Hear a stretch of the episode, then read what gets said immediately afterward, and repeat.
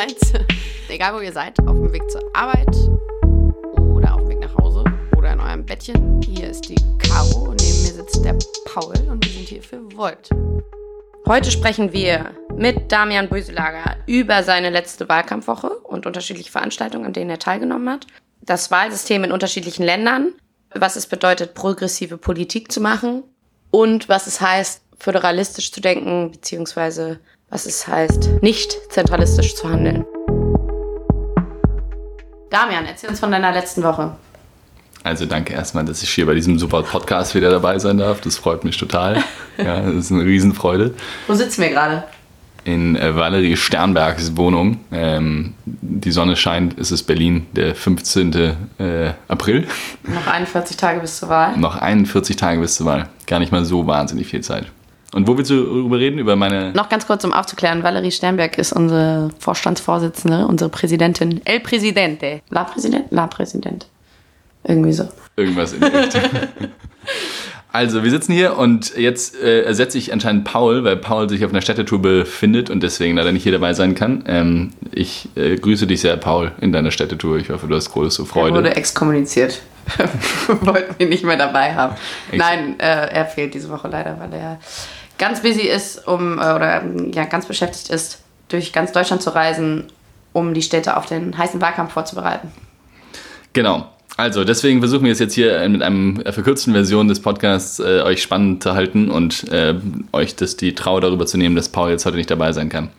Ich glaube, wir wollten heute reden über einfach mal so ein, also einen kleinen Einblick in meinen Wahlkampf, dann einen kleinen Einblick in den Wahlkampf überhaupt ähm, und dann vielleicht noch so ein bisschen über unsere politische Arbeit. Ähm, das war, glaube ich, so die Idee. Korrekt? Ja, korrekt. Ganz nach Protokoll. okay.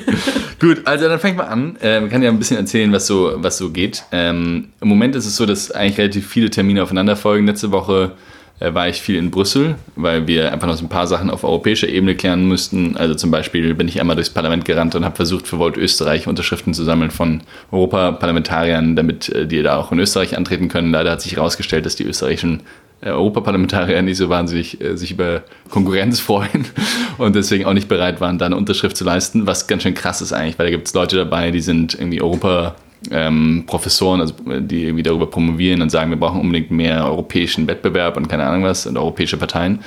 Und die dann aber sagen so, äh, noch eine Partei in Österreich, da habe ich aber jetzt keinen Bock drauf und so. Also da denkt jeder wirklich so an sein Eigeninteresse. Also, was hältst du, hältst du generell von den Wahlregeln europaweit?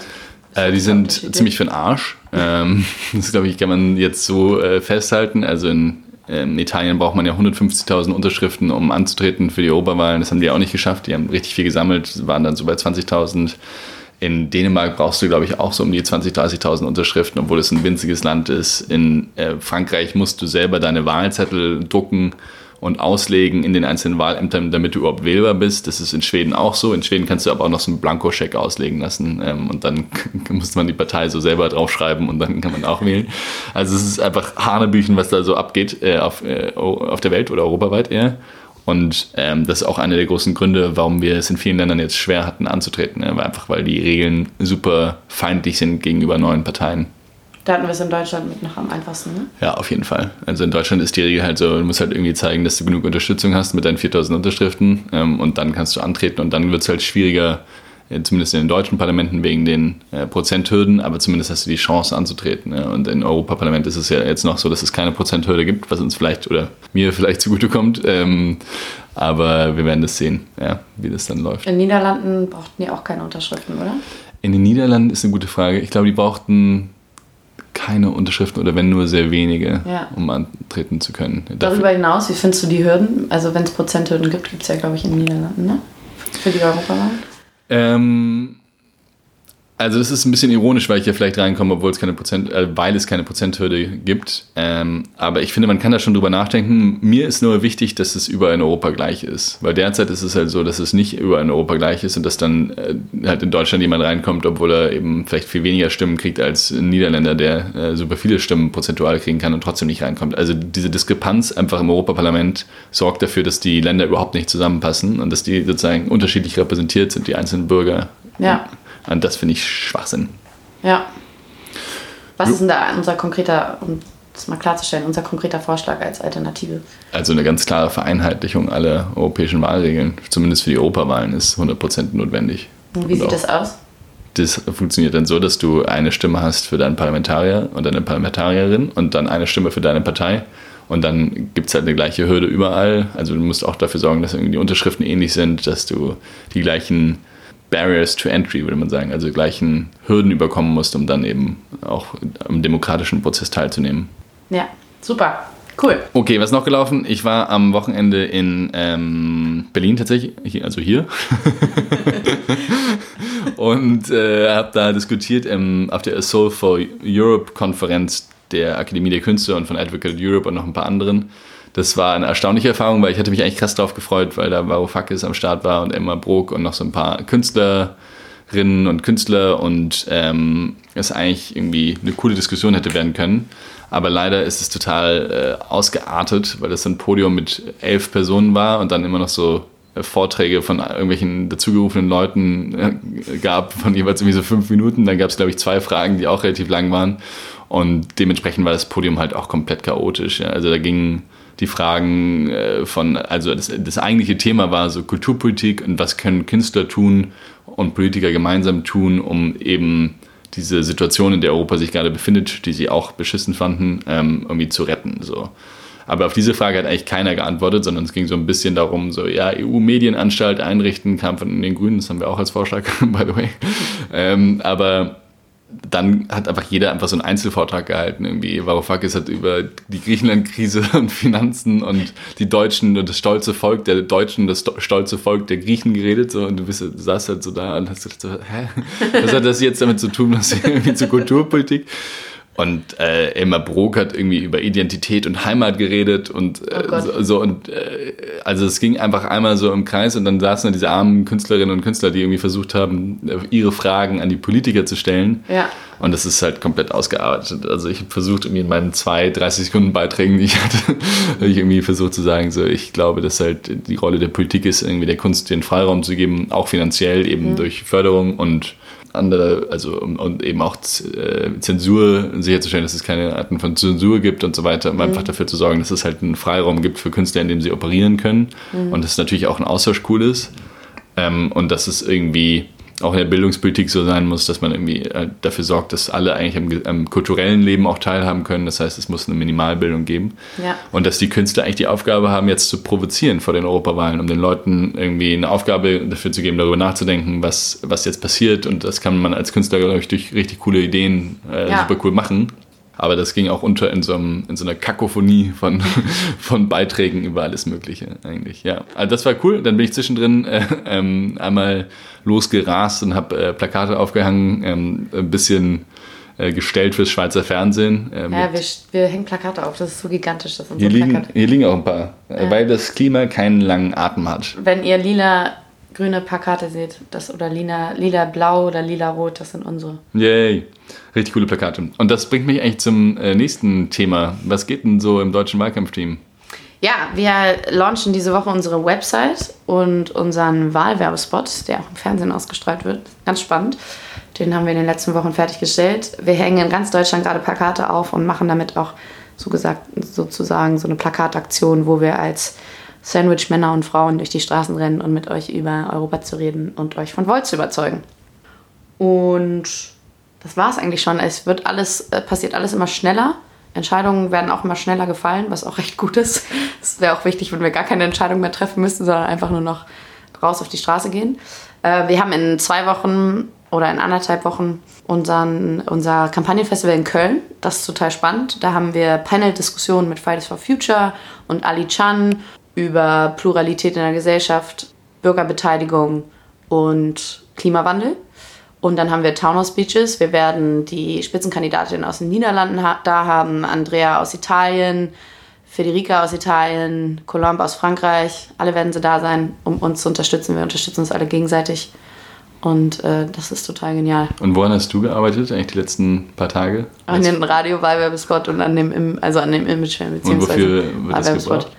Was ist Fürs das? Fernsehen und für Social Media.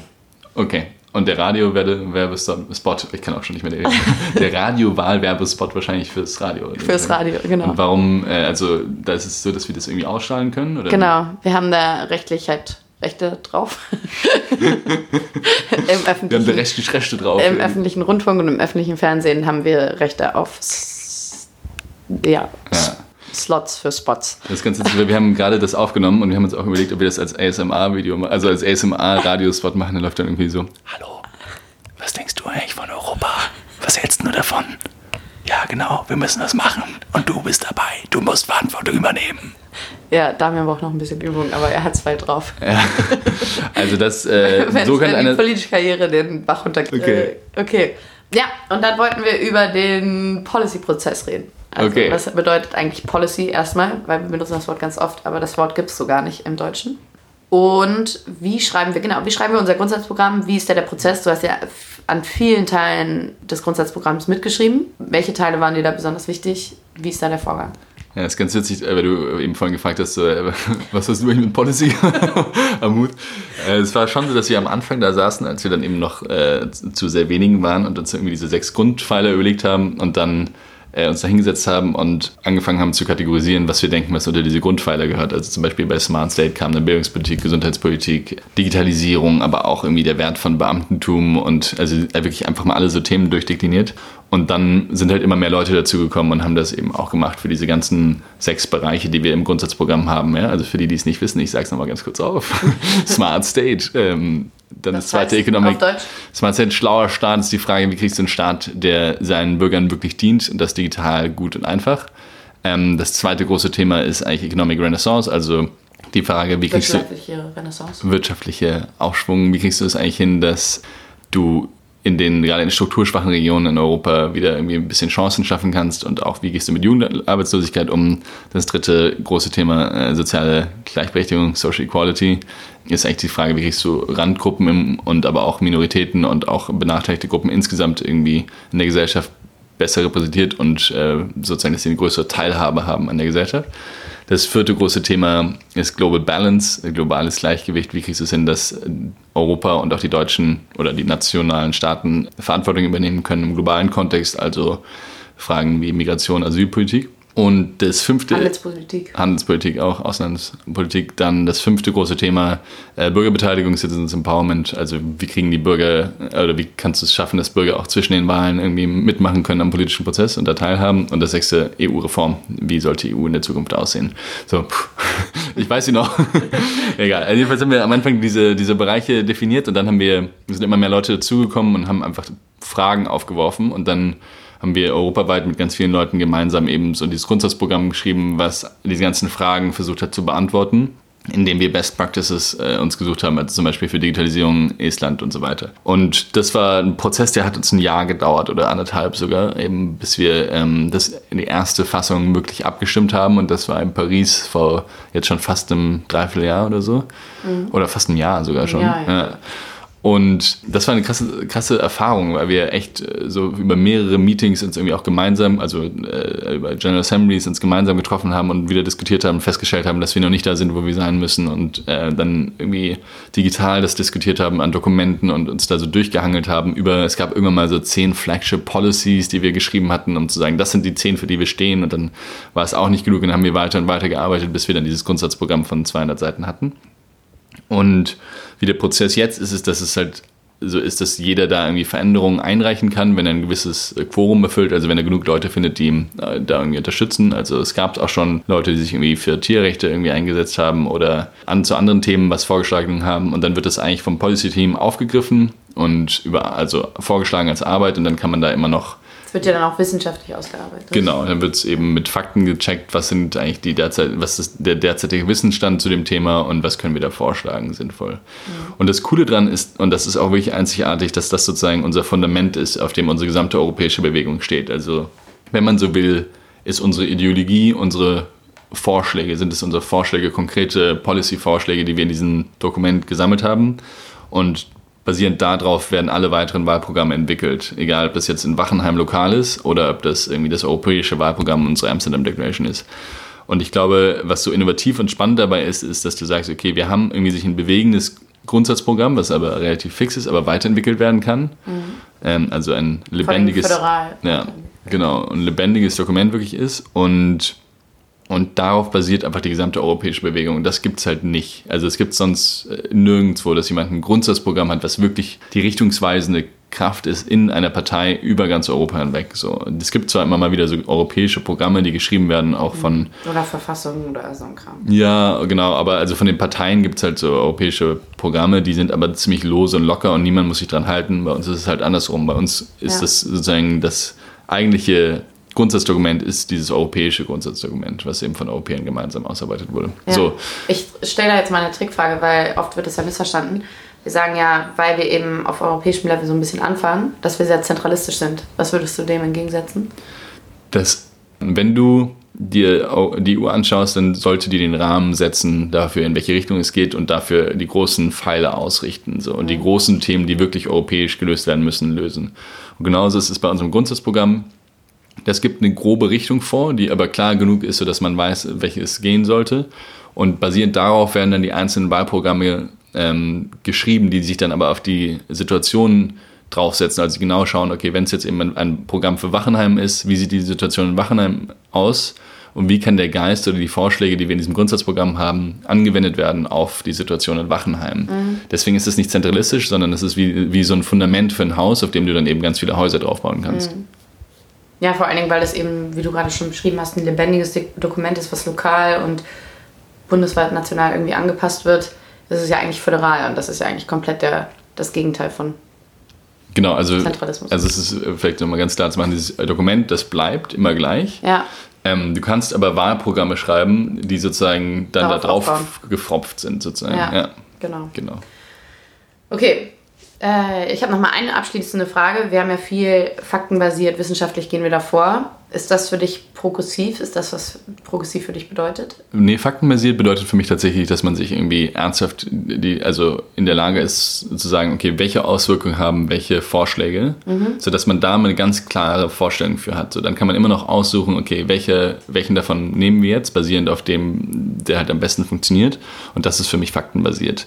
Das ist so ein, eigentlich ein anderer Ansatz als der ideologische, weil, bei, weil beim ideologischen sagst du, okay, ich schränke sozusagen meinen Lösungsraum schon mal direkt ein, weil wir nur linke oder nur rechte Lösungen vorschlagen Ja, nur einer Ideologie folgen. nur einer Ideologie Prinzip. folgen und, Ja. da, und dann halt da, das dahinter stehen müssen. Und das ist bei uns halt eben nicht so.